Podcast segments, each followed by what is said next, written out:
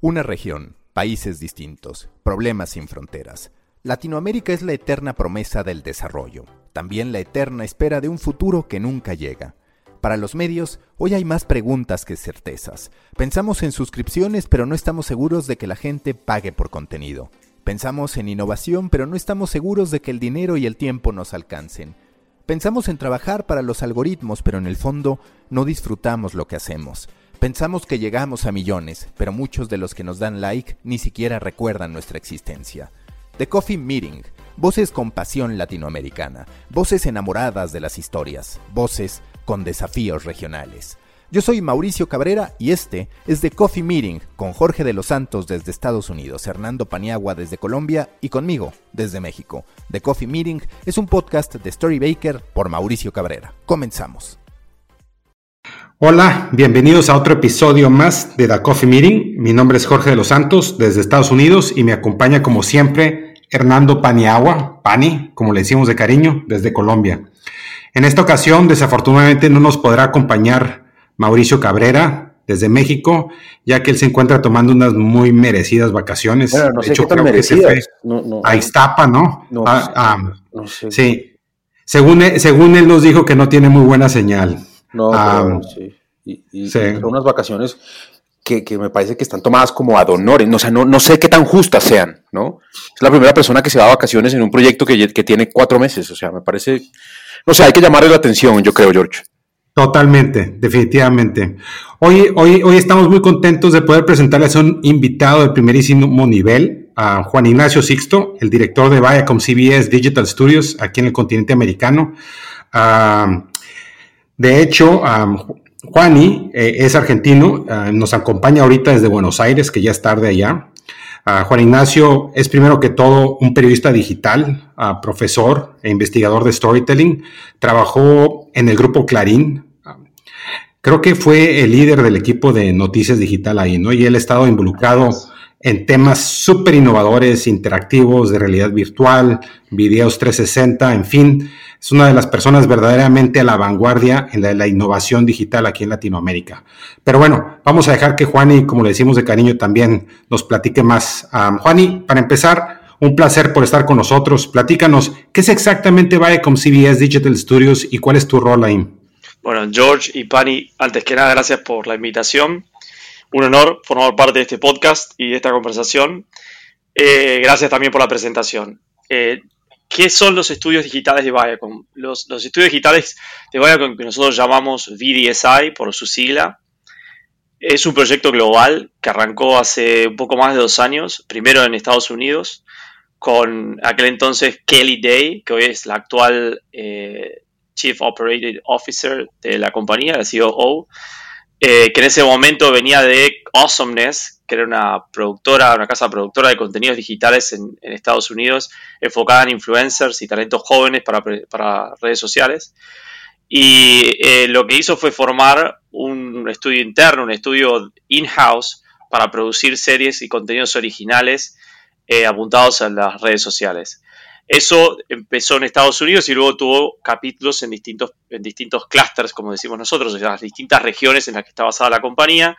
Y yo entré a dirigir el capítulo de América Latina.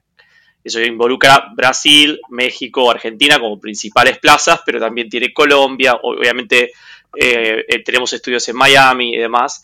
Pero para, para simplificarlo y sintetizarlo, nosotros arrancamos Hoy hemos, hemos evolucionado un poco, pero arrancamos como, como esto, como una production powerhouse, eh, con, con estudios en, en estas regiones que dije, en estos países que dije, estudios digitales, y con la idea de generar contenido original, es decir, contenido que naciera nativamente digital, pensado para audiencias digitales, para todas las marcas de, de Viacom en la región. Esto incluye MTV, Comedy Central, eh, Nickelodeon, Nick Jr., Noggin, y en el caso de Argentina, Telefe, Telefe Noticias, eh, y ahora también Paramount Plus. Entonces, en, en realidad eh, es multitarget, ¿no? Y es un equipo que, o, un proyecto que encar- encara la, la estrategia digital de la compañía eh, a nivel local y a nivel global.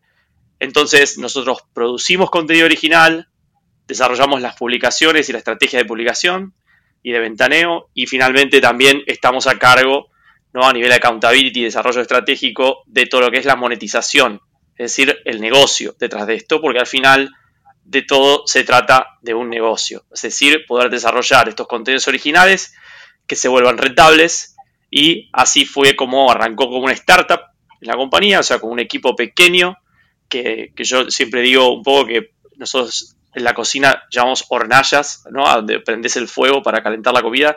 Y yo digo siempre que perdí todas las hornallas cuando llegué a la compañía para ver qué pasaba con todos los equipos.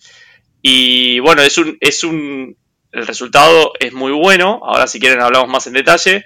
Pero involucra final, eh, formalmente estos cuatro pilares y cruza a la compañía en toda, en toda su extensión. Porque involucra toda la matriz que tiene Viacom a nivel global y regional, con equipos, no sé, de manejo de talentos, de cuestiones legales, de, de partner solutions, de AdSense de cada región, de, marketing y, de las marcas, de cada una de las marcas, los equipos de marketing y social media de las marcas, etc.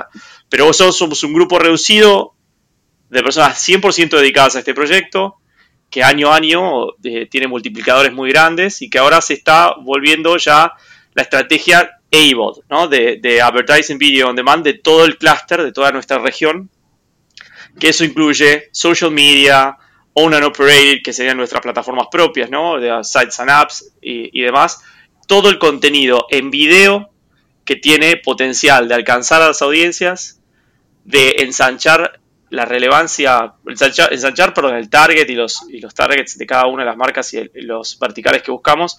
Y fundamentalmente, y apelando a la misión, nuestro objetivo es trabajar para seguir fortaleciendo la relevancia cultural de nuestras marcas en el ecosistema digital. Eso es un poco la, la Juani, pero déjame, déjame hacerte una pregunta, porque, a ver, eh, si entiendo bien, eh, estás manejando para Latinoamérica un proyecto que ya existía en Estados Unidos, ¿es cierto? Empezó, fue muy breve. Empezó allá, ¿no? Sí, empezó así, empezó así. Cuando, cuando los medios eh, estadounidenses intentan entrar con sus estrategias en el mercado latino, o cuando los medios latinos intentan copiar de alguna manera las estrategias de los medios norteamericanos, principalmente estadounidenses, eh, eh, eh, en la gran mayoría de casos se encuentran con que hay, hay, un porcentaje muy alto de fracaso. Y hay un porcentaje muy alto de fracaso porque somos culturas totalmente distintas, somos economías distintas. Eso es un tema que aquí en este, en este espacio pues hemos hablado un, montón de veces, ¿no? E, e, ese error de, de, querer ser el New York Times de los medios, de los medios en español, digamos, Totalmente. de América, pues es un error, ¿no? No vamos a poder ser el New York Times, es otra cultura, es otra, eh, eh, no se va a poder. Eh, en ese sentido, ¿cuáles son a tu juicio las principales modificaciones en, generalidad que le has hecho al proyecto gringo para que funcione en esta cultura latina? Sí, se las has hecho, claro. No, por supuesto. Yo lo voy a poner de esta forma. Nosotros creamos de cero el proyecto porque prácticamente montamos una startup a nivel, a nivel región y lo hicimos basándonos en la misión de este proyecto formal y que venía, como decías vos, bien decías, de Estados Unidos, pero el abordaje, la inteligencia aplicada, la data, el tipo de contenido, eh, los recursos, los talentos, la narrativa, el storytelling, la relación con las plataformas y demás, es todo algo que desarrollamos nosotros. Lo que hacemos, o sea, eso fue el primer año, el impulso fue que la compañía vio que había un foco muy bien puesto digitalmente, que tenía resultados, y la idea era, bueno, eh, llevemos ese modelo de gente enfocada con skills digitales en generar un negocio alrededor de los contenidos digitales, porque, como se imaginan, y pasa con todos los medios, las grandes compañías, que tienen su core business que viene de otro lado y no es nativamente digital, en esa transición digital hay un learning curve muy, muy lento y muy largo, ¿no? Del proceso desde todas las áreas, pero fundamentalmente del área de, negocio, que tiene que ver con el, ecosistema, el mercado, como vos bien decís también, las diferentes regiones y la cultura que impacta también en la forma en que se maneja la industria. Entonces, no hemos emulado más que, por decirlo de una forma, el nombre y la misión. Pero el resto es estrictamente latinoamericano, por decirlo de alguna forma. Y eso también nos posicionó dentro de la compañía como esta startup que, que arrancó del momento uno a drivear el negocio, que el primer año tuvo resultados que eran los esperados. O sea, eh, nosotros les voy a dar los números que sí puedo compartir. Por ejemplo, el, año 1 eh, ¿Cuál es el año 1? El año 1 fue 2019 en realidad. Ok, ah, ok, muy bien. Así que estamos recién terminando la segunda, la segunda, el segundo capítulo. Yo, yo el año 1 lo llamé beta, como casi todos los procesos en los que entro. O sea, era un proyecto beta en donde había que probar ninguna de las de, las cosas, como, como decías, ninguna de las afirmaciones o de las estrategias que venían de Estados Unidos eh, estaban probadas en, nuestro, en, nuestro, nuestra región, o por lo menos eran garantía de éxito, entonces nosotros desarrollamos las propias, validándolas con todos los equipos, y el primer año movimos un poco la aguja a nivel volumen, generamos casi 48 shows. Para que se entienda, nosotros lo que hacemos son series o contenidos que tienen la posibilidad de ser seriados que pueden ser o para YouTube específicamente, o para Facebook, o para ambos con diferente, con o exclusivamente en formato vertical y para Instagram o Instagram TV. Eh, pero lo que yo te puedo decir es que el talento es, es perdón, latinoamericano, que el abordaje es, eh, tiene, tiene, tiene su sabor local, porque nosotros producimos en cada país al que nos dirigimos.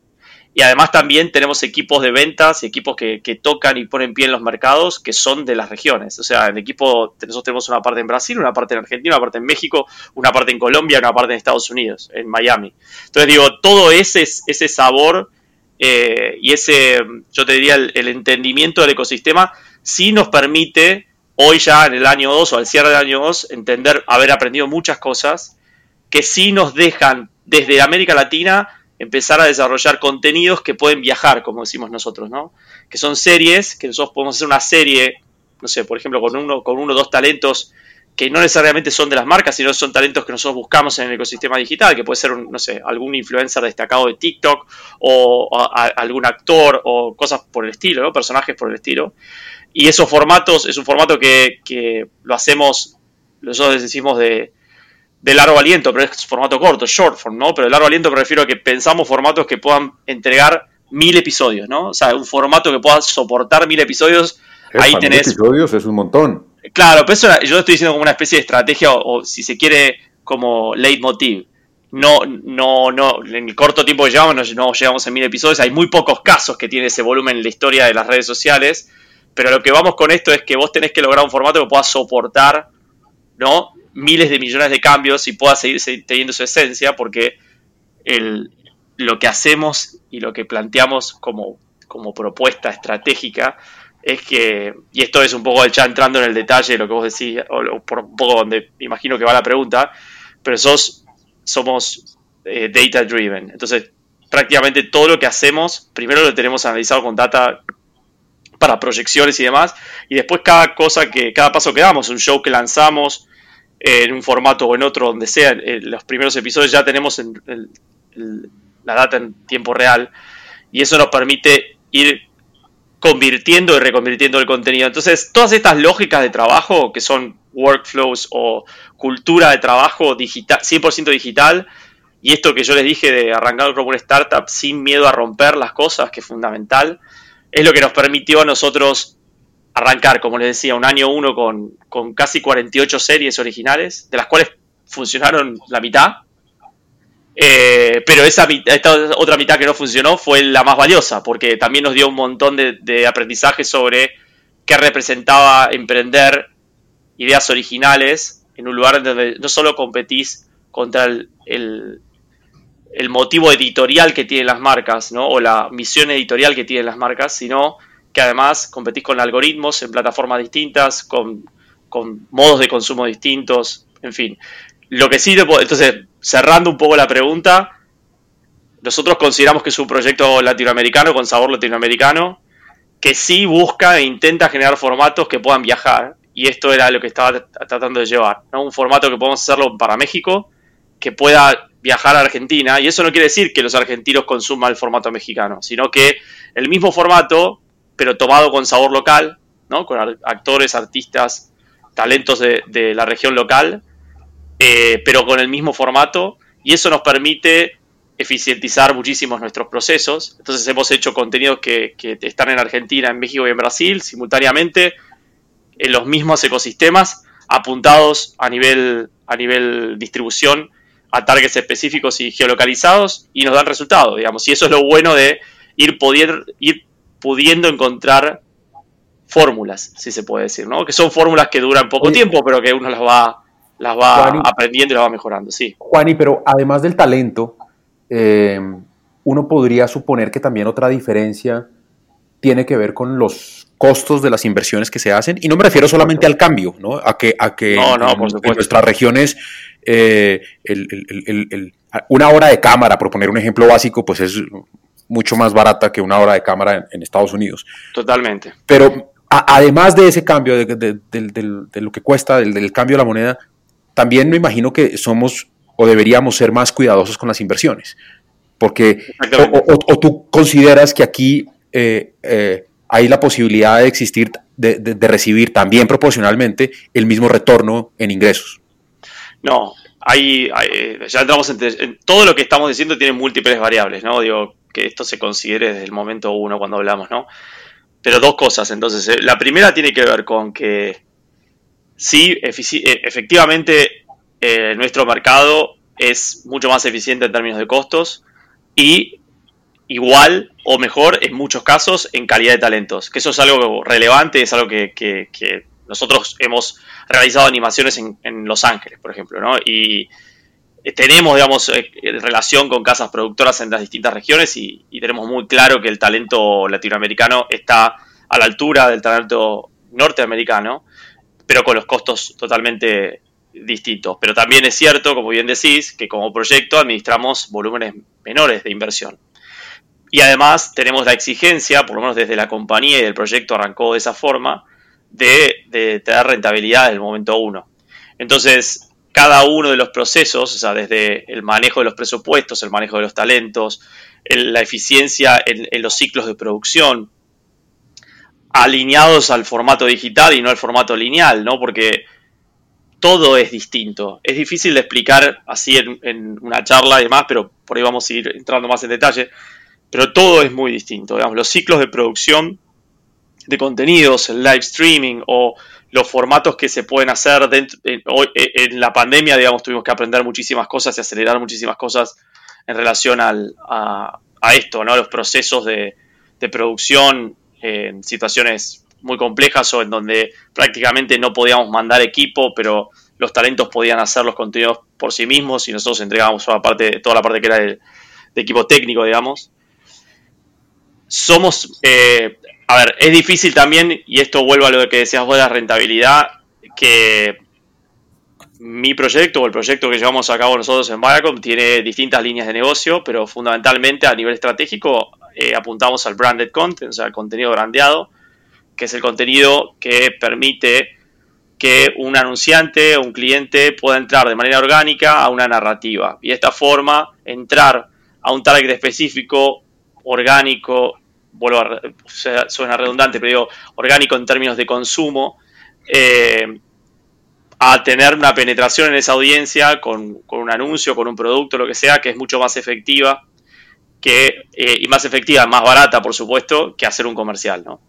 Entonces, eso es por un lado. Y la otra forma de monetizar es la programática, que se conoce como programática, que tiene que ver con la, la monetización atada a la performance de esos contenidos en las plataformas sociales en donde hay acuerdos de monetización, ¿no? como en el caso de Facebook, de YouTube eh, y ahora dentro de poco también Instagram. Entonces, en donde en todos estos espacios en donde los contenidos se sirven a los usuarios y además se les sirven avisos, ahí hay un split revenue con las plataformas y eso también trae un revenue. Ahora, como vos decís, aquí también juega los costos del CPM, ¿no? El costo por mil impresiones, que es lo que termina otorgando este retorno no, no, me quiero volver muy técnico, pero digo, no es lo mismo el dinero que vos podés levantar teniendo un millón de reproducciones en Argentina que en México, en Brasil, en Colombia, o, incluso en, Perú o en Estados Unidos o en España, ¿no? Obviamente, sí.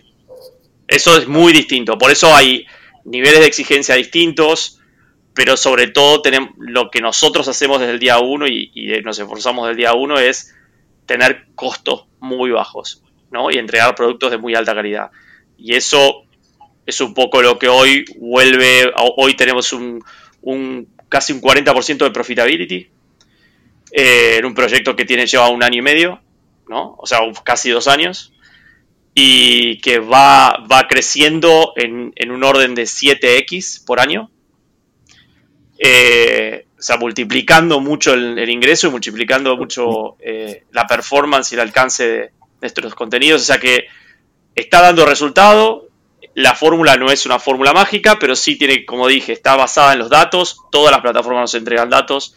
Sabemos exactamente hacia dónde apuntar y siempre nos vamos volviendo mejores con, el correr de los días y de los minutos y de los contenidos que vamos estrenando. Así que esa es un poco la respuesta a, a cómo nos vemos de América Latina y qué diferencias hay a nivel de eficiencia de costos, qué exigencias tenemos nosotros como equipo y, qué pasa con el retorno. El retorno es complejo, cada mercado tiene por, el propio valor de la moneda, y por, el alcance de las inversiones de acuerdo a cada mercado. ¿no? es lo mismo lo que invierten los clientes eh, en campañas digitales en Argentina que en México o Brasil o mismo en Estados Unidos. esos son presupuestos distintos, momentos culturales, si se quiere, de la industria distintos, del entendimiento digital, en todos los casos, por lo menos en América Latina, estamos atravesando todavía, somos un emergente, ¿no? Estamos atravesando ese emergente. Entonces hay mucho todavía por construir eh, de la mano de la industria y de, sobre todo de la parte del, del revenue, ¿no? De los anunciantes y de cómo generar negocio.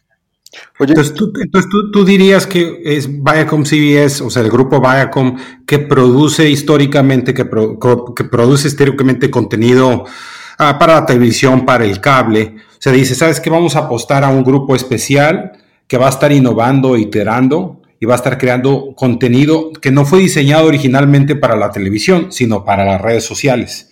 Y estás buscando, iterando todo el tiempo esto, buscando talentos que puedan ser exitosos y de alguna forma eso lo puedes migrar otra vez a la, a la televisión tradicional, al cable y también puedes mandar cosas del cable y de televisión a, redes sociales, ¿no? Estás creando como un ecosistema ahí que los estoy viendo, ¿sí? Está perfecto lo que decís, George, es así. En realidad, esto, esto el año pasado, eh, que era todo muy incipiente y que todos estos shows que, que dije eran shows que, hicimos para cada una de las marcas y que estábamos probando, o sea, eran contenidos de series de que tenían 10, 12, 24, 50, 120 episodios, de, acuerdo a la frecuencia, el costo, la plataforma todo, y, el formato sobre todo. Eh, pero imagínense, les voy a dar números específicos para que las cosas sean tangibles. El primer año, obviamente, el, el clúster produce varios, varios billones de video views en, audiencias cross-plataforma anualmente. Eh, por eso hoy globalmente Viacom está primero en el ranking de Media Entertainment y en América Latina nosotros estamos segundos detrás de Televisa, que es el que más eh, volumen de, de video view genera a nivel regional, sobre todo en México, ¿no? Pero digo que eso cross, cross región son los número uno. Pero el contenido orgánico original, ustedes tienen que imaginarse que cuando yo digo un formato original es esto que vos decías, ¿no? Es un talento o varios talentos, una cosa que puede ser scripted o non-scripted, puede ser formato medio reality, etc. Todos los formatos que sabemos que existen en Internet y que, se van probando y que van evolucionando. Esos contenidos performaron trayendo alrededor de 250 millones de videoviews orgánicas el año 1, que era un número pequeño, ¿no? con promedios bajos, este año, hace semanas, pasamos el billón, o sea, los mil millones de reproducciones. Solo el contenido original. El resto de los contenidos también performa y también monetiza y forma parte de nuestra estrategia, pero el contenido original es el contenido que está hecho para monetizar, que está hecho para que aparezcan las oportunidades de branded content. Pero ven el salto, ¿no? O sea, 250 millones de video views, año 1. Mil millones de video views, año 2. 3 millones por lo menos proyectadas para el año 3. Y así estamos en la aceleración del ecosistema. Y el negocio tiene multiplicadores que van de la mano de esos indicadores. Y lo que pasó este año 2 es que muchos de estos formatos que, fueron probados ya el año pasado y que siguieron teniendo lo que nosotros llamamos always on, porque no se olviden que lo más complejo que tiene el ecosistema digital y depende de qué plataforma apuntes, pero por ejemplo, por dar un caso, YouTube, crear en YouTube algo que arranca de cero, ¿no? Más allá de que puedas tener el cross promotion con la fuerza de la pantalla de TV eh, y el ecosistema de, de Viacom y demás, es muy complejo porque lograr que haya nuevos suscriptores o gente que, que se suscriba a las alertas de ese contenido, que, se, que, tengan recurrencia sobre todo, ¿no? El hábito de, y lograr que esos contenidos tengan una visualización de casi el 100%, ¿no? Que es un poco lo, lo que esperamos nosotros con el contenido original, lleva mucho tiempo. Entonces hay contenidos del año pasado que siguen este año, que son rentables, que tienen una performance que está por arriba del millón de views por episodio y más también. O sea, son contenidos que tienen un reach muy grande. Y esos contenidos han llegado a la televisión. Y no solo han llegado a la televisión, el caso, un caso es el de MTV y un formato para el que lo quiera buscar que se llama eh, MTV Más Tú con Dacia Huesca en México y MTV con Gaby Prado eh, en Brasil, ¿no? que es un formato blog unipersonal muy, muy desfachatado, con una escenografía básica y con un lenguaje muy rápido eh, a nivel edición y postproducción, y básicamente toca temas que le interesan a la audiencia a la que apuntamos, que son los millennials y los centennials, dentro del ecosistema de MTV. Y esos dos contenidos hoy viven en lineal, hoy viven en la TV. Y, además, en varios de los meses han sido los contenidos que más rating han traído a la televisión, salvando las distancias de los contenidos de los realities que han, que han explotado los ratings como, como Acapulco Shore, por ejemplo, ¿no? Pero entienden un poco para tener la dimensión de lo que hablo. Oye, ¿y tú tienes algo que ver, Juani, con el tema comercial? Es decir, ¿tú tienes contacto con los clientes? Es así. Yo, el, mi rol es, el, tener la accountability de absolutamente todo el negocio de punta a punta. Es que te, lo, pregunto, te lo pregunto porque em, yo, tengo la, percepción, y no sé si es un tema solo de, de mi mercado, de lo que yo siento, de que de alguna manera Latinoamérica aún no está del todo preparada para entender y para comprar estos contenidos que no se miden solamente por alcance. ¿Sí? Eh, a ver, hay, dos, hay, dos, hay dos maneras de, comprar hoy que siento que son las que dominan el mercado. Y es, eh, yo te compro una pauta en un medio tradicional que reconozco mucho porque el tomador de decisión es una persona que toda la vida ha vivido frente a ese medio y si quieres lo ponemos en términos argentinos, entonces eh, salir en primera página de, háblame de un diario argentino. la página 3, la página 3 del diario Clarín. Sí. Que la página en la de más importante. Sí. La más importante, pero en digital vale huevo, pero, pero en, en, el papel sí. Entonces te la compran porque es eso. Y hay otro, otro sector que es principalmente el de las agencias, que te compran por alcance, alcance, alcance, porque lo que están es tratando de ahorrar dinero y comprar barato y, y devolverle números planos a su, a su cliente. Pero tú sientes que hoy el mercado, ¿en qué proporción está abierto a comprar de otra manera, a fijarse en otros KPIs? Eh, ¿En cuáles se fijan? ¿Cómo ves eh, eh, el, papel, cómo ves la evolución de esos tomadores de decisión a la hora de comprar esta clase de contenidos? Mira, yo coincido con tu primera con tu lectura o la lectura que, que planteaste. O sea, yo, antes de entrar en Vagacom, tuve 10 años trabajando como periodista en el Grupo Clarín y como, como decía Jorge, George, yo fui el, director de la parte digital de noticias, ¿no?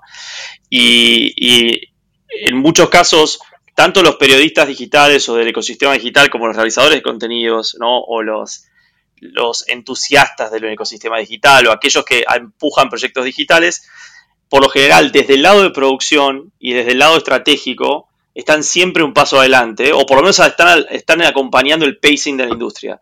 Pero siempre el resto del ecosistema parece, por lo menos en, la región, ¿no? Parece ir un poco más lento, ¿no? Entonces, sí te puedo decir que de, este proyecto de Viacom desde el día uno fue de Chicken or the Egg, ¿no? Era como, bueno, ya de entrada pensar en pichear un formato digital que no existía era una locura, ¿no? Para, los clientes.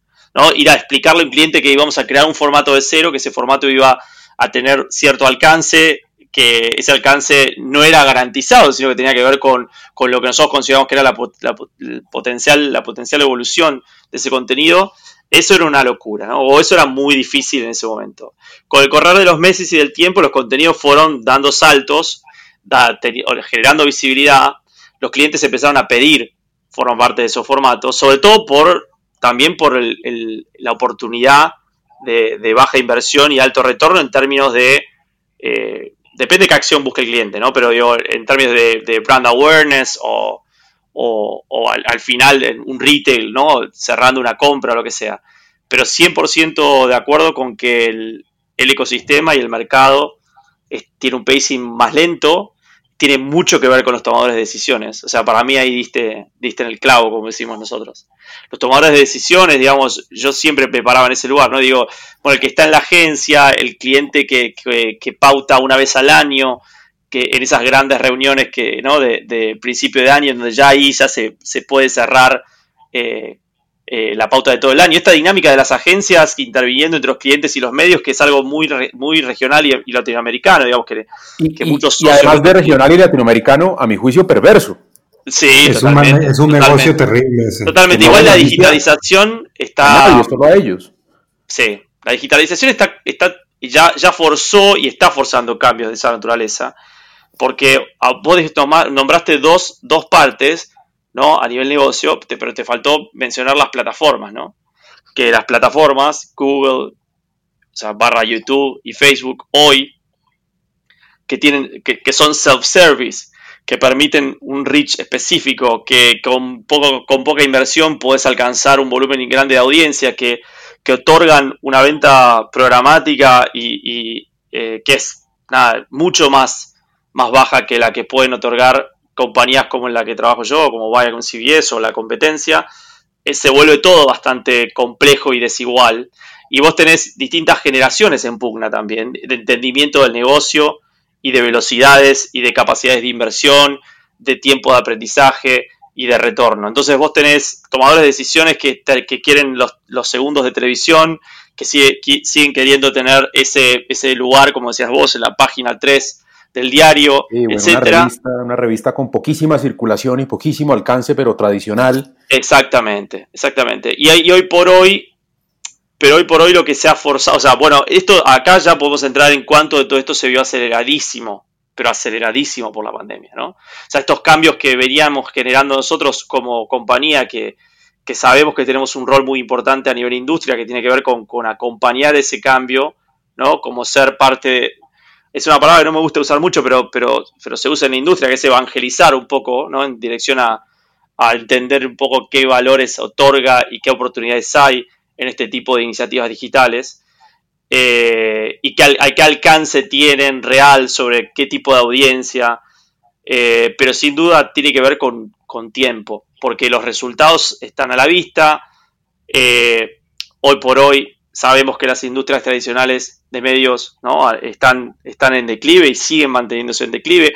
Eh, en esta pandemia hubo una aceleración, una aceleración muy grande a nivel, a nivel local, a nivel regional, con el consumo de contenido. Se incrementó, el, por lo menos en, muchos casos, el, no sé, entre 10, 15, 20, 20, 25 y hasta 35% el consumo de estos contenidos y también aumentó el volumen de contenido en las plataformas. Eh, creo que ustedes tuvieron ya una charla con, con Comscore, ¿puede ser? O sea que ya, habrán, tocado esos temas. Sí, hablamos. Eh, pero, pero es sin duda un terreno todavía en donde hay mucho por aprender, hay mucho por, cultivar, si se quiere, o por cosechar. Y esos tomadores de decisiones están entendiendo y están cambiando su mindset, así como toda la industria en general, ¿no? Oye, oye, una, pregunta. aquí hablamos mucho en, el, podcast y les damos recomendaciones a veces a periodistas y a, medios tradicionales que están haciendo la transición hacia digital. ¿qué, les, ¿Qué le puedes recomendar tú a los periodistas ahora y, a, los otros empresarios de medios tradicionales?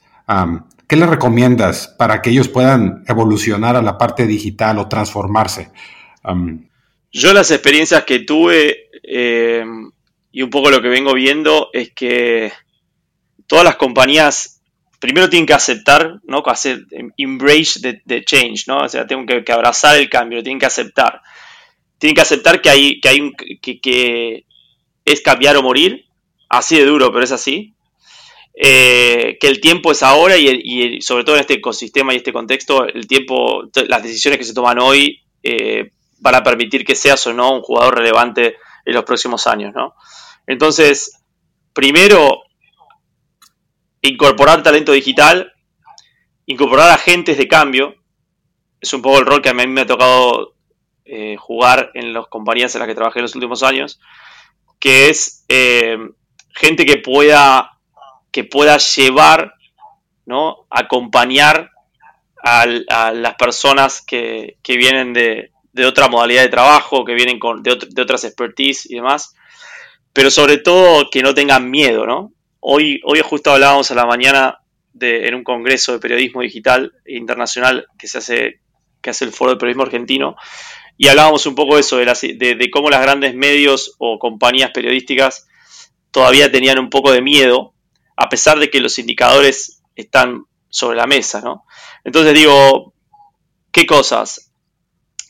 La inversión en tecnología puede parecer grande si hablamos de, a nivel de cuestiones de infraestructura y demás, pero hay caminos alternativos, ¿no? Hay, hay mucha tecnología disponible y a disposición, hay mucho talento en el ecosistema, o por lo menos en, la industria, que está disponible y ávido de, de, formar parte de esos cambios, de ser protagonista de esos cambios.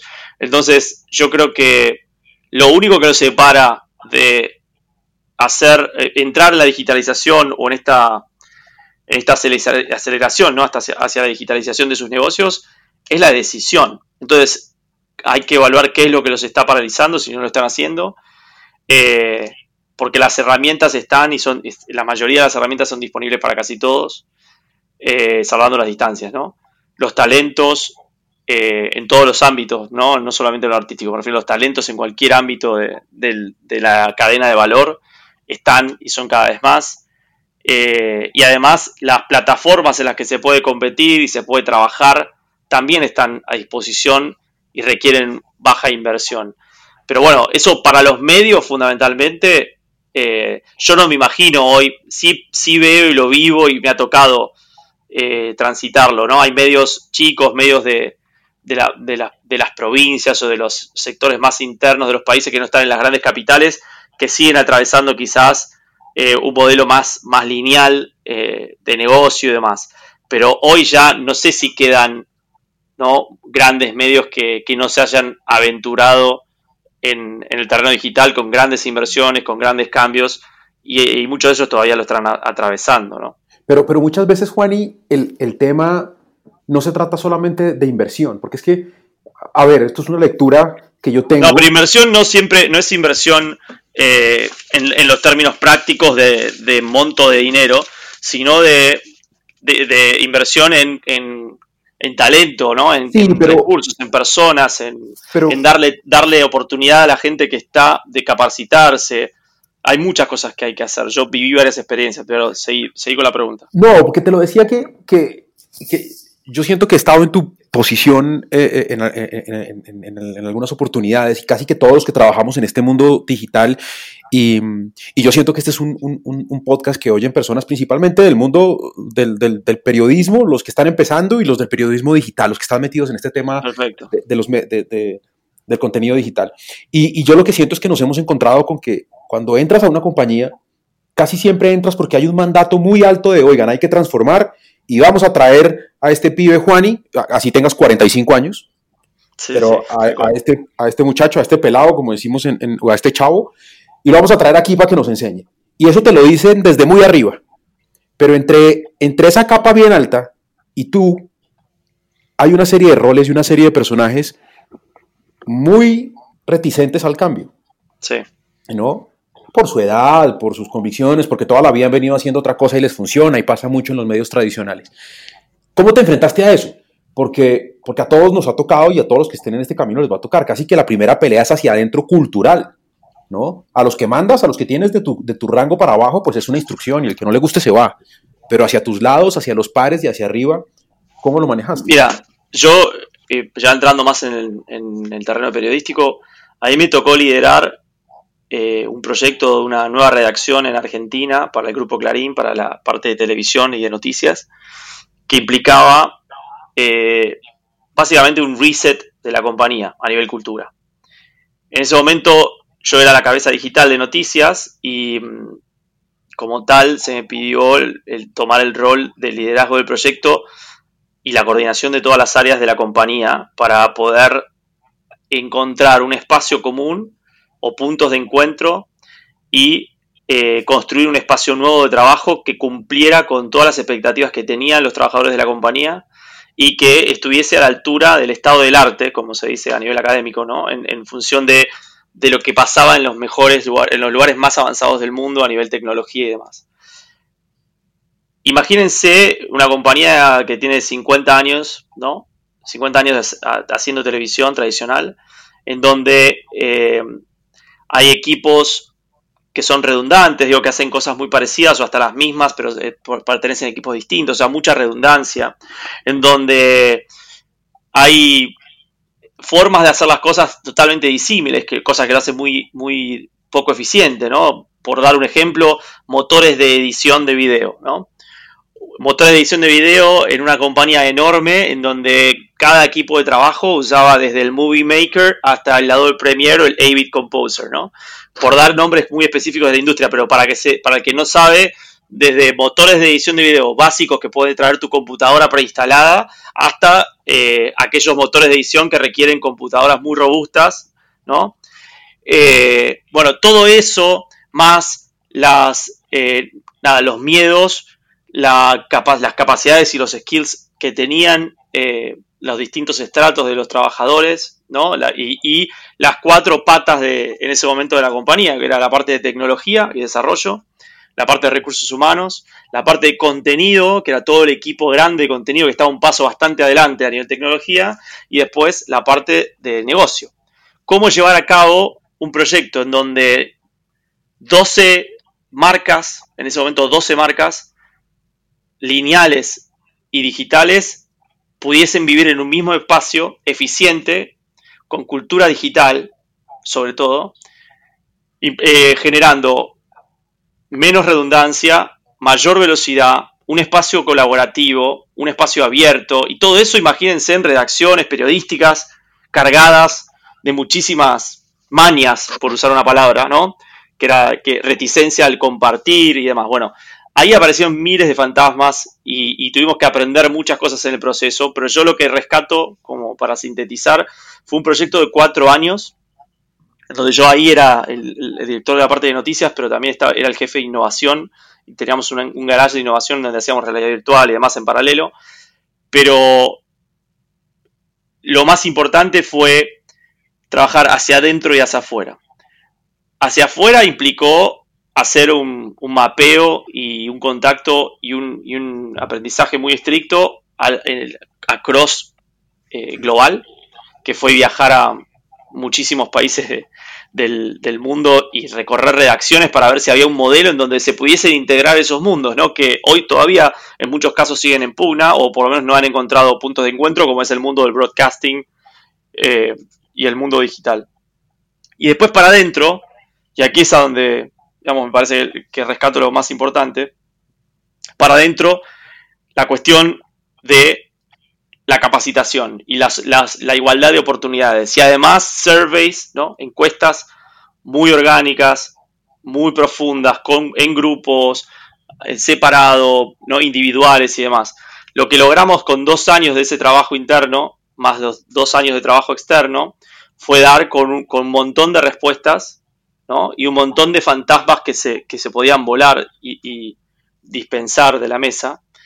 Y finalmente se logró tener un espacio de trabajo que alcanzara las expectativas de la mayoría de la gente, que entró a una redacción, entró a un nuevo espacio de trabajo con estándares internacionales en, términos de edilicios, en donde los equipos digitales se integraron con los, con los lineales, en donde el estándar tecnológico se elevó para todos, en donde la, cualquier, cualquier productor, redactor o, cualquiera sea, fuese su posición, podía tomar por elección propia eh, hacer cursos de cualquier herramienta digital para fortalecer su posición o para cambiar el rumbo de su carrera en ese momento.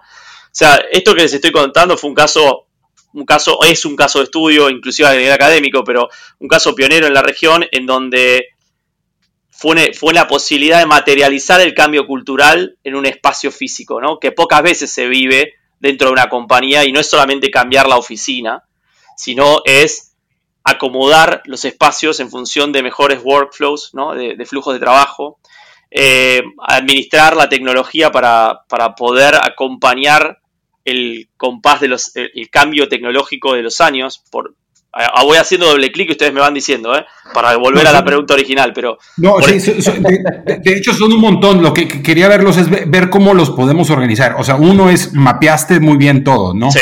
O sea, mapearon a mejores prácticas a nivel internacional.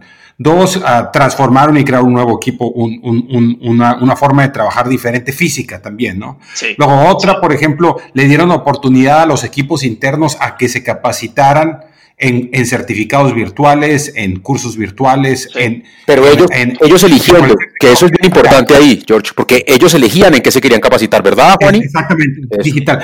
yo creo que estás diciendo cosas buenísimas. íntimas, es, que, es que esto hace parte del proceso que los que nos creemos y queremos seguir en, en el negocio de la transformación digital, tenemos que aprender de nuestros colegas, porque estamos todos en un tema de prueba y error, porque acá no hay, acá no hay camino. Acá no hay nada, no hay documentación sobre cómo hacerlo. Todos tenemos caminos distintos. Yo me acuerdo que en un momento yo estaba en, Austria, en Viena, en la, en la, Global Editors Network, que en el GEN, que hacen un congreso anual en distintos países, pero en ese momento era en Austria, y el, medio estatal de Austria eh, estaba pasando por la misma transformación y me invitaron para que yo visitara, digamos, los estudios de televisión, las redacciones y compartí mucha información y también me dieron muchísima información y a pesar de la, diferencia cultural y demás, las, los miedos, ¿no? Y un poco yendo al punto que tocaron, eran los mismos, ¿no? Y el fantasma era de, hacemos un nuevo espacio de trabajo, ¿no? Un nuevo centro multiplataforma de contenidos. Bueno, mucha gente, muchos, muchos trabajadores, muchos periodistas, productores, editores y demás, tenían miedo de que iban a quedar fuera de ese lugar, que no iban a tener las herramientas, que no, iban a, que no iban a estar a la altura de las circunstancias. Y esto que decían de los cursos, de, las capacitaciones, de las certificaciones, fue muy importante y solamente se los quiero graficar. Y esto, y esto me refiero a que estas cosas no suceden solas, requieren el apoyo y la ayuda de mucha gente. Pero un caso puntual o casos puntuales fueron, por ejemplo, que directores de noticias estuvieran haciendo un curso de Photoshop. A la par con alguien de la mesa de entradas, con alguien de archivo, con un periodista, con un cronista de calle, con un editor o alguien de los móviles de exteriores. Ese tipo de, de, nos igual, de igualarse, ¿no? de poner a todos en el mismo lugar, eh, dio un oxígeno muy importante y además em, empezó a, a, esto que dije al principio, disipar fantasmas, ¿no? los miedos, porque básicamente la reticencia al cambio tiene que ver con, que, con el miedo, con lo que uno no conoce, con, con, con ¿no? no estar a la altura, con, bueno, es, un poco eso, y es bastante psicología básica humana, pero se pueden crear procesos de contención, se pueden dar herramientas, y hoy por hoy, ya, yo ya dejé ese trabajo hace dos años, pero sigo, sigo teniendo muchos amigos, pues fueron 10 años, eh, yo me llevo la satisfacción de que veo esa redacción viva, que yo la dejé también otra vez en plano beta, ¿no? Porque era, era una primera aproximación a, una definición de flujo de trabajo que podía modificarse por todo el nivel de información que se podía recabar también en tiempo real, gracias a la digitalización de todos los procesos, para ir mejorando y eficientizando todo, ¿no? Pero hoy por hoy me llevó eso, digamos, eh, productoras de televisión de 30 años trabajando en la compañía que hoy son editores de video, ¿no? Digitales ese tipo de oportunidad y, de espacio de cambio a mí me parece que demuestra un poco que si se hacen las cosas de manera inclusiva, transparente, nosotros tuvimos que trabajar mucho, mucho, mucho en mostrar cada paso que dábamos. Les puedo contar una anécdota que les va a resultar divertida. adelante, adelante. Entre las cosas que, cualquier periodista y el que ha transitado redacciones lo sabe, una de las cosas más culturalmente eh, propias de la dinámica de trabajo son las sillas. ¿Cómo así? quiere decir con A ver, ¿cómo así? Las sillas en las redacciones suelen ser un bien escaso. Las sillas buenas, sí, que funcionan bien. Es cierto. Eh, eh, hago una pausa. En eh, el, primer nivel, cuando encuentras una buena silla, es marcarla, ¿no? Le pones tu nombre atrás. porque además todas son... No, perdón, voy detrás. Nivel número uno, le pones tu, tu, chamarra, tu, saco encima, ¿no? Sí. Tu, tu, encima. Ese es paso uno. Paso dos, la silla cuando es mejor todavía, el siguiente nivel es la marcas. Cuando es una silla inmejorable, la amarras a tu escritorio. con cadena. Con cadena, porque, porque se volvió un bien muy preciado. Perfecto, ahora sí. Bueno, mira, y nosotros lo que hicimos fue esto. Obviamente había, eh, hubo reclamos comunes, reclamos en el buen sentido, ¿no? Que eran aspiracionales. queremos tener un espacio de trabajo con luz natural. Cosas que en las redacciones de antes eran, no importaba, era, te quedabas hasta las 10 de la noche o toda la noche trabajando, lo importante era tener tu cubículo de trabajo, bueno. Eh, ahora les cuento cuál es el resultado final, pero volviendo a las sillas, ¿qué pasó? Vimos nueve proveedores de sillas distintas, tuvimos varios meses todas esas sillas de prueba en el espacio nuevo, sin que todavía nos hubiésemos mudado ahí, pero para, para que viniesen por grupos a probarlas y dar sus, sus, digamos... O sea, iban todos y se sentaban un rato. Y sí, pero no era solamente eso, trajimos médicos. Porque, qué bueno. porque lo importante, por eso digo, viene un detalle tan chico como una silla, era muy relevante, y es muy relevante una reacción, en donde una persona puede pasar hasta nueve horas o más sentada, trabajando en, una dinámica muy ágil y muy veloz, con una vorágine de la noticia que puede ser muy agotadora.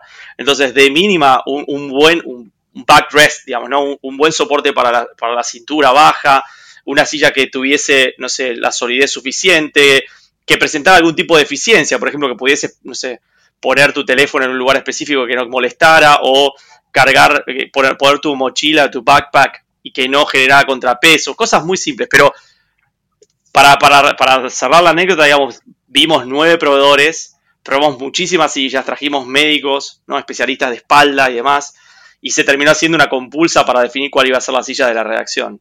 Eso es, digamos, algo tan chico y algo tan relevante a nivel cultural que marca hitos, digamos, en, la forma de que uno, porque que darle la, que uno esté decidiendo la silla en la que va a trabajar parece muy chico, pero no solamente decidió eso, decidió también el, tipo de espacio, el tipo de flujo, si casi todas las decisiones que se toman se construyen con el aporte ¿no? De cada uno de los trabajadores y de las personas que, son como lo que nosotros llamamos eh, como los apóstoles, por decirlo de alguna forma, ¿no? porque uno identifica muchos de los que son los que empujan los cambios y que son los representantes de distintas áreas y demás, todas esas personas son importantes que forman parte de los procesos. Bueno, en fin, una sola, una silla definida por, una redacción completa es, marca el espíritu o resume el espíritu de lo que es un espacio colaborativo, ¿no? Basado en información, eh, con espacio para todos.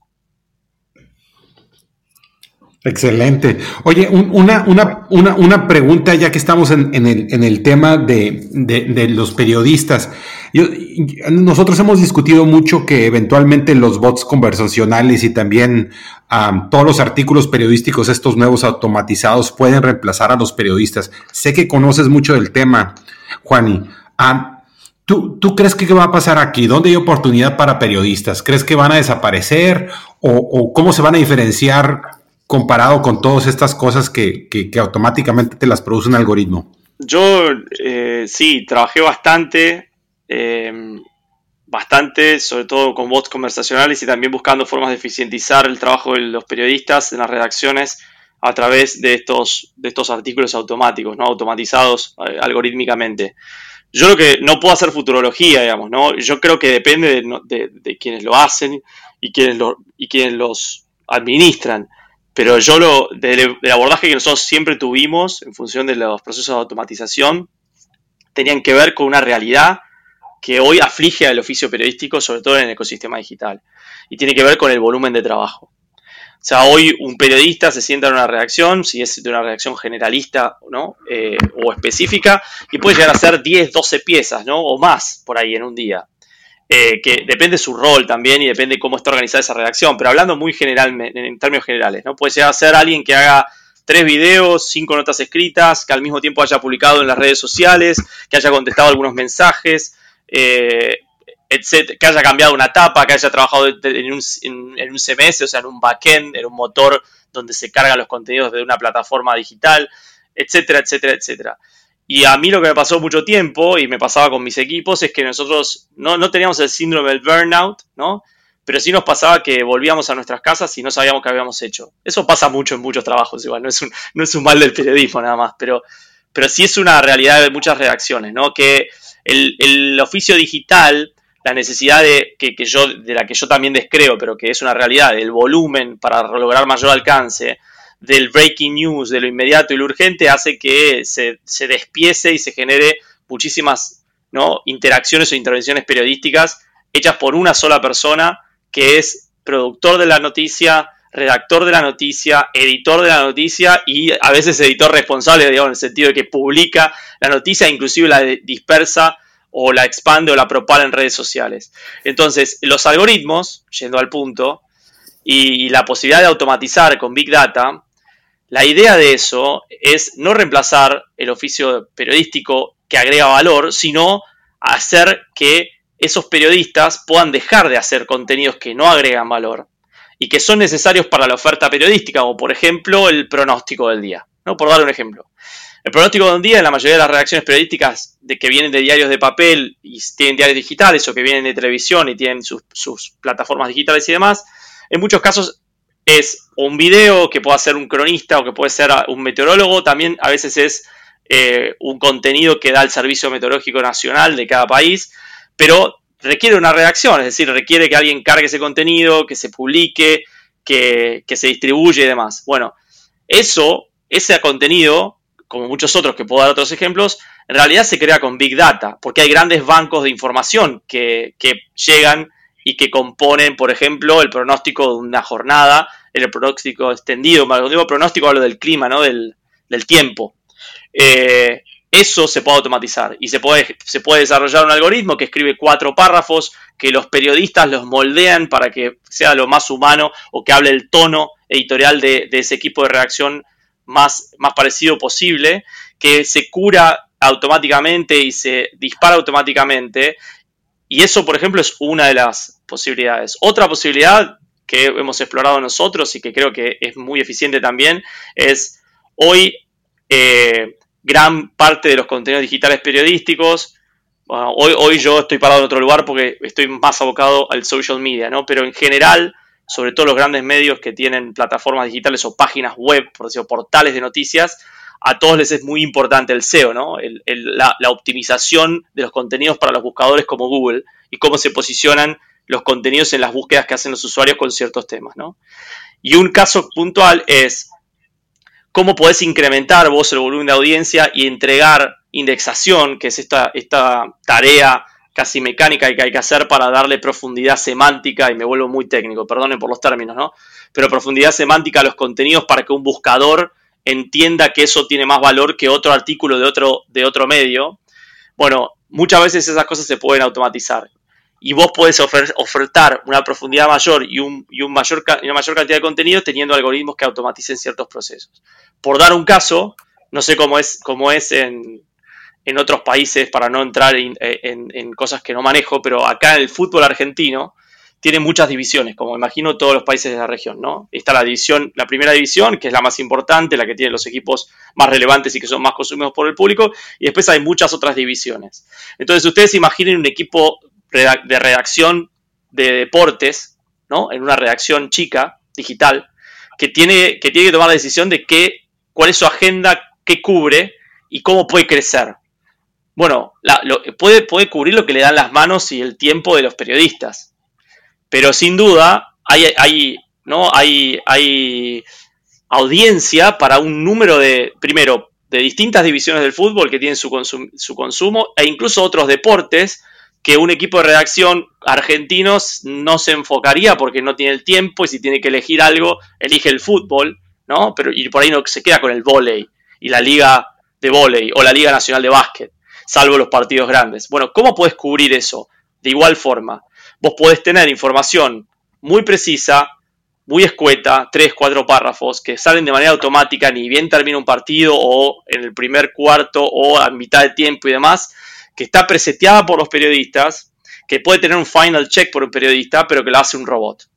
Y esa información se hace basada en Big Data, porque, de nuevo, todos estos contenidos que yo estoy mencionando tienen como fuente data, ¿no? Que se produce automáticamente. Entonces, los robots pueden escribir por de, eh, crónicas de deportes que sean muy puntuales y los periodistas se pueden dedicar al análisis. Los periodistas se pueden dedicar a las entrevistas con, con los protagonistas. Los periodistas pueden hacer cosas que aporten valor y que les permita destacarse a nivel oferta, ¿no? Dentro del ecosistema o de su competencia. Entonces yo creo que va por ese lado eh, el, aprovechamiento de las herramientas tecnológicas para facilitarle a redacciones chicas o redacciones grandes poder empezar a, enfocarse en agregar valor y que las tareas más mecánicas o más operativas que tienen que cumplir hoy los periodistas digitales queden relegadas a procesos automáticos. Lo mismo puede pasar hoy con ya el viejo rol de community manager, ¿no? Bueno, el community manager eh, trabajando en una redacción periodística está, como decimos nosotros, prendido fuego, ¿no? Porque tiene que compartir millones de artículos, drivear tráfico, generar engagement, manejar las audiencias. Bueno, imagínense si, si de acuerdo a la plataforma que uno elija, esos procesos pueden estar automatizados y los que manejan las audiencias se pueden enfocar en generar conversación o generar valor o en hacer social listening o otras cosas que hoy harían. Bueno, esos, esos son los procesos que yo creo que los bots pueden, eh, pueden ser un gran para los que los bots pueden ser un gran aporte. Oye, pero, pero eh, aquí siempre hemos hablado, las, de, las grandes temas de discusión en este, en este podcast siempre ha sido, oiga, ¿cuál es el camino que les queda a los periodistas? ¿Hacia dónde deben ir? Eh, y, y, pues claro, tú mencionas un montón de alternativas, pero también hemos dicho una que es muy importante y tú lo demuestras y es, viejo, hay que aprender del negocio. Porque tú eres un tipo que nació en el periodismo eh, y escribió notas, me imagino, y como decimos los que lo hicimos, cubrimos camerinos y nos tocó mm, mm, eh, mm, hacer, hacer, hacer, hacer reportería. Pero en el momento en que cambias y empiezas a entender que detrás de esto tiene que haber unos ingresos y tiene que haber un retorno y controlar los gastos y hablas de plata y entiendes cómo funciona el negocio, pues tus oportunidades laborales se abren. Eh, esta decisión de cambiar de negocio, de, abrirse al negocio, en tu caso, eh, ¿se dio de manera voluntaria? ¿Se dio accidental? ¿Y qué te dicen tus colegas? Porque los míos a veces me, juzgan durísimo por haberme pasado, por, fijarme tanto en ese otro campo, ¿no? Sí, eh, después sí que eh, te voy a contestar esto y después me gustaría proponer que también hablemos para los jóvenes periodistas y nuevos periodistas o cómo deberían ser estos abordajes entre los espacios que siempre se mantuvieron separados en las redacciones ¿no? y en el oficio, que es la parte que genera el contenido de la noticia, versus el equipo comercial, versus el equipo estratégico. Esas cosas en los, diarios y demás están muy separadas hoy por hoy en los ecosistemas digitales, incluyendo a los equipos de producto. Hoy están mucho más cerca y deberían estar más cerca. Y, y, todos deberían tener visibilidad del ciclo del contenido, desde la producción hasta la monetización, no solamente hasta la performance. Pero yendo a mi caso puntual, fue totalmente intencional la decisión.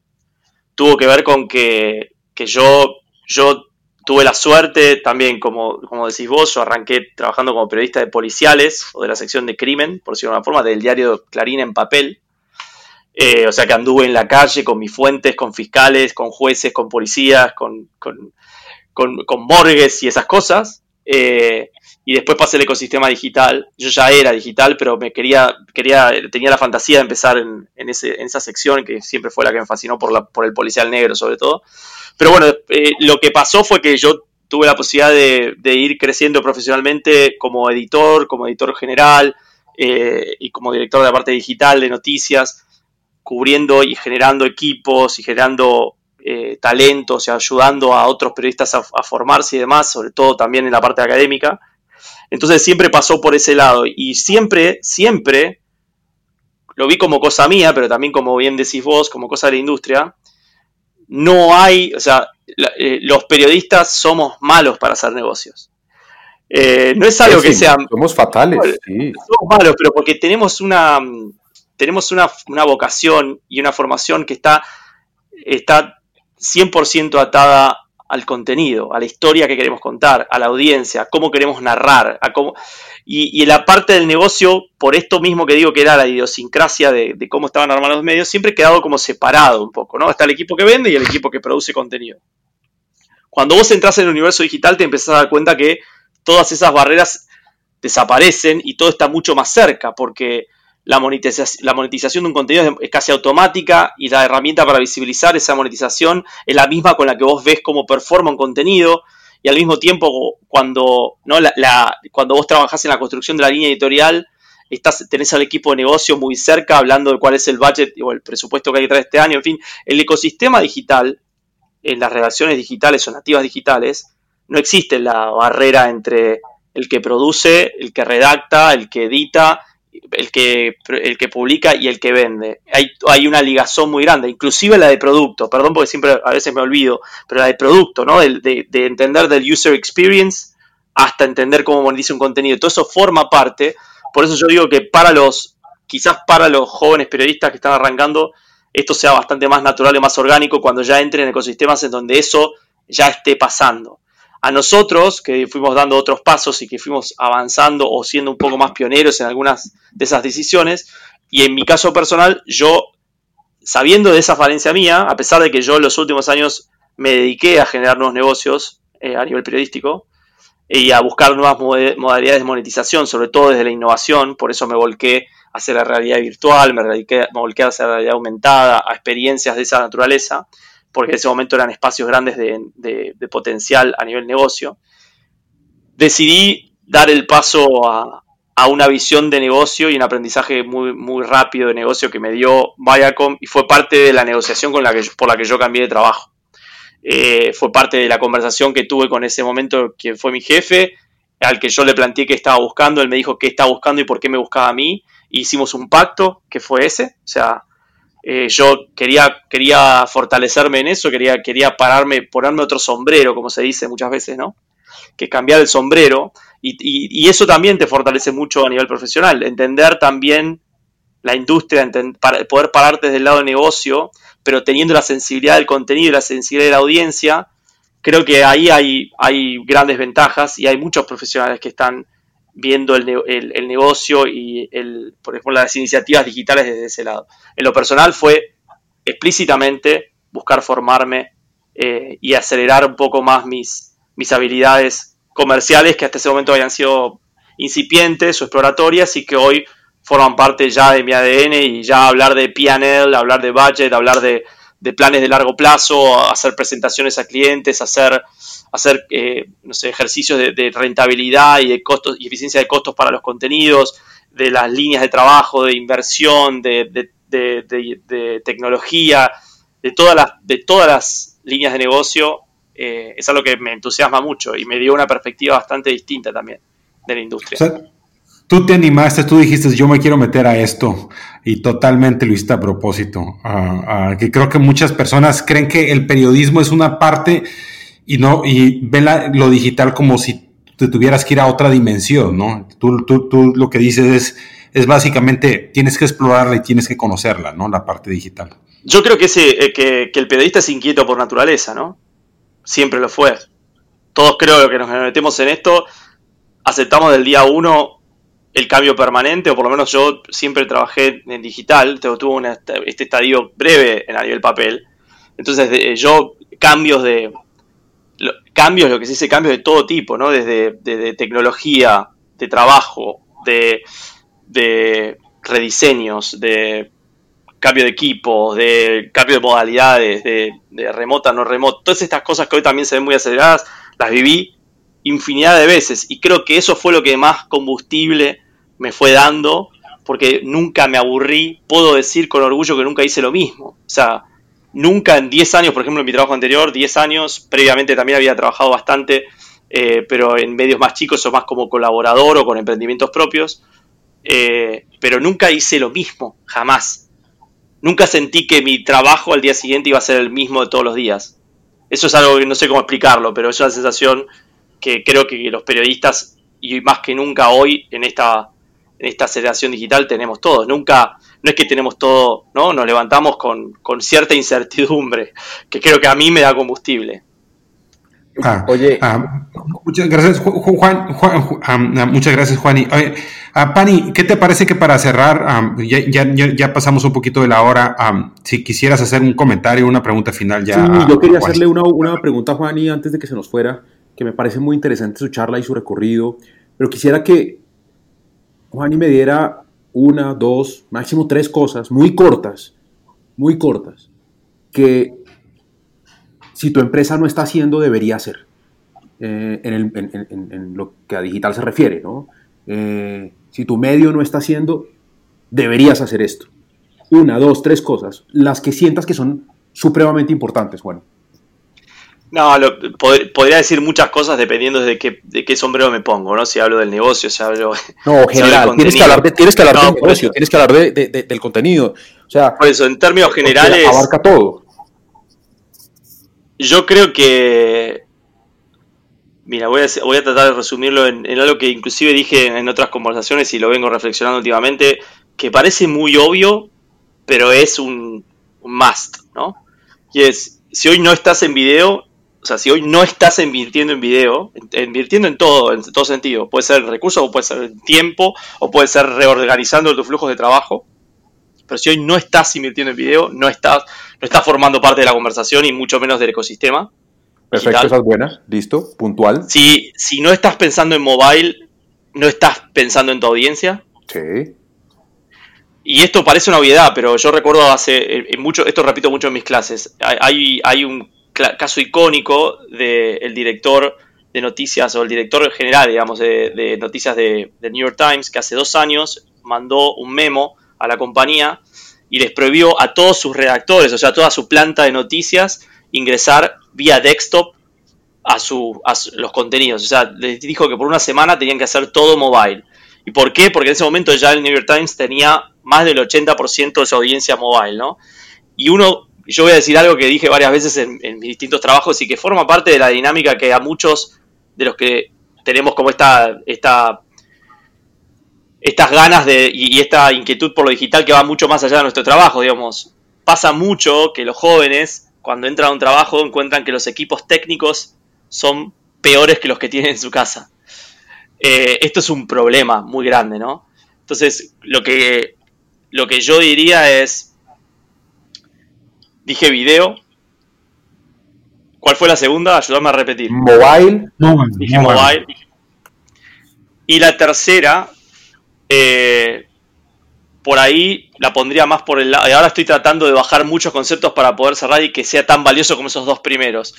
Pero yo creo que el data driven, o sea, si no hay, no tienen herramientas, si no tienen visibilidad de lo que están haciendo en tiempo real, difícilmente puedan volverse relevantes. Entonces, es video, ¿no? es mobile y es métrica. Si eso no, no quiere decir y no impacta con, o no tiene que ver con, las agendas periodísticas, con, la, con el contrato de lectura, por, por citar ciertos, ciertas cuestiones académicas, el contrato de lectura, digamos, el tipo de contrato que establece editorialmente cada marca o cada medio periodístico con su audiencia, ¿no?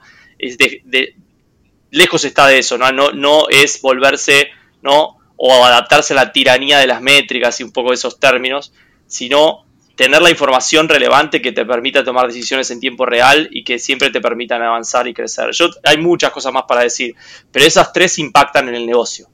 Perfecto. De manera radical. Excelente. Juan y yo de mi lado, para, cerrar, ¿qué nos, ¿a quién nos recomiendas que podamos ver como un ejemplo de innovación digital nativo para Latinoamérica? Algo de aquí, que no sea de Estados Unidos, que no sea de Europa. ¿A, quién, a quién nos recomiendas que, le echemos un ojo? Yo hace un tiempo podía hablar de medios, ¿no? Y yo me sentía muy orgulloso también de, de armar un equipo con el que estábamos innovando y, y veíamos, lo veíamos en medios. Hoy que tengo otro sombrero distinto. Yo creo que. Mira, eh, ¿lo conocen a Jeff Jarvis? Me imagino que sí, o les suena. Bueno, me acuerdo de una entrevista que hice hace varios años, y esto a Jorge lo tiene que le tiene que dar orgullo. Hace varios años yo me acuerdo que le pregunté algo parecido a Jeff, ¿no? ¿A dónde tenemos que mirar? Jeff, le dije yo, ¿no? ¿A dónde tenemos que estar mirando los periodistas para poder empezar a entender un poco hacia dónde va el futuro? Y él dijo, yo hace varios años acompaño a mis hijos a una conferencia que no tiene nada que ver con el oficio periodístico, pero realmente pasan cosas muy importantes y muy interesantes, que es la conferencia Bitcoin. Entonces, yo voy a decir, no miro, no, no digo que los medios no estén en, la posición, ¿no? Pero digo, para realmente corrernos del eje y repensarnos como periodistas o como realizadores o como medios, tenemos que ver el ecosistema de influencers y de talentos y de creadores digitales que, hacen contenidos maravillosos y los hacen desde su casa y que pueden inventar formatos desde grandes artistas como Between Two Ferns, ¿no? Como, que, es, que, es espectacular y que tiene un alcance por, por la, el peso del propio actor, eh, que es imposible reproducir el apellido, por ahí ustedes lo pueden hacer. Eh, y, o, formatos como Between, como, perdón, como Hot Wings, ¿no? Y cosas que puede hacer un, un tipo que entrevista a personalidades comiendo alitas de pollo y poniendo distintos niveles de picante. Bueno, ese tipo de cosas yo creo que hoy nos tienen que hacer repensar un poco cómo nosotros administramos la narrativa, cómo manejamos la audiencia y hay algo, por eso digo, hay, mucho más para mirar en YouTube, hay mucho más para mirar en TikTok en, términos de influencers o de content creators, hay mucho más para mirar en Twitch en este momento que, mirarnos a nosotros mismos, porque hay muchas cosas muy destacadas y muy interesantes a nivel interactivo, a nivel realidad aumentada, eh, pero, pero sería una, falacia o, seríamos falsos con nosotros mismos si no mirásemos lo que pasa en esos ecosistemas, que es exactamente donde estamos queriendo ir, porque cuando hablamos de social media, como los espacios donde está la audiencia, ¿dónde está la audiencia hoy? ¿Cómo la, ¿A dónde la vamos a buscar? Al social media, ok. ¿Y qué están consumiendo en social media? Más allá de qué, pasa con el algoritmo y dónde nos posiciona a nosotros como medios, ¿no? ¿Cuáles son los referentes hoy eh, hay algo que dijeron, me acuerdo, los dos directores de Vice hace unos años en Barcelona, en la conferencia que se hace paralela al Mobile World Congress que se llama Four Years From Now, que es espectacular y es muy de startups, que en ese momento dijeron la, la confianza de los grandes medios se terminó. Eso me impactó mucho porque lo dijeron desde el lado de los millennials y ya los centennials, yo soy millennial, igual, ¿eh? hablo como si fuese un tipo más grande, pero todavía me puedo considerarme millennial a pesar, a pesar de mis canas. Pero eh, es verdad que han cambiado, ha cambiado estos líderes de opinión o los ejes de las conversaciones están planteados desde otro lado. Entonces nosotros como periodistas tenemos que dejar de mirarnos el ombligo, dejar de mirar qué hace la competencia directa y empezar a ver qué hacen los que tienen hoy, ocupan ese espacio de relevancia a nivel social y a nivel conversacional que compiten por el mismo tiempo de atención que los usuarios o las personas a las que nosotros nos queremos dirigir. Excelente, excelente. Muchas, muchas gracias, um, Juani. Um, bueno, para cerrar, de nuevo, um, gracias a, Juan Ignacio Sixto por acompañarnos, a Hernando Paneagua, como siempre, por sus preguntas y comentarios. Yo soy Jorge de los Santos y gracias a todos por escucharnos en otro episodio más de The Coffee Meeting. Aquí termina The Coffee Meeting Voces latinoamericanas de una industria en vías de desarrollo. Escucha la próxima semana un nuevo episodio en el que a miles de kilómetros de distancia pero unidos por desafíos regionales, compartiremos contigo el amor por las historias, el compromiso por hacer un próspero negocio y el optimismo de una región que siempre promete estar a las puertas de un brillante futuro.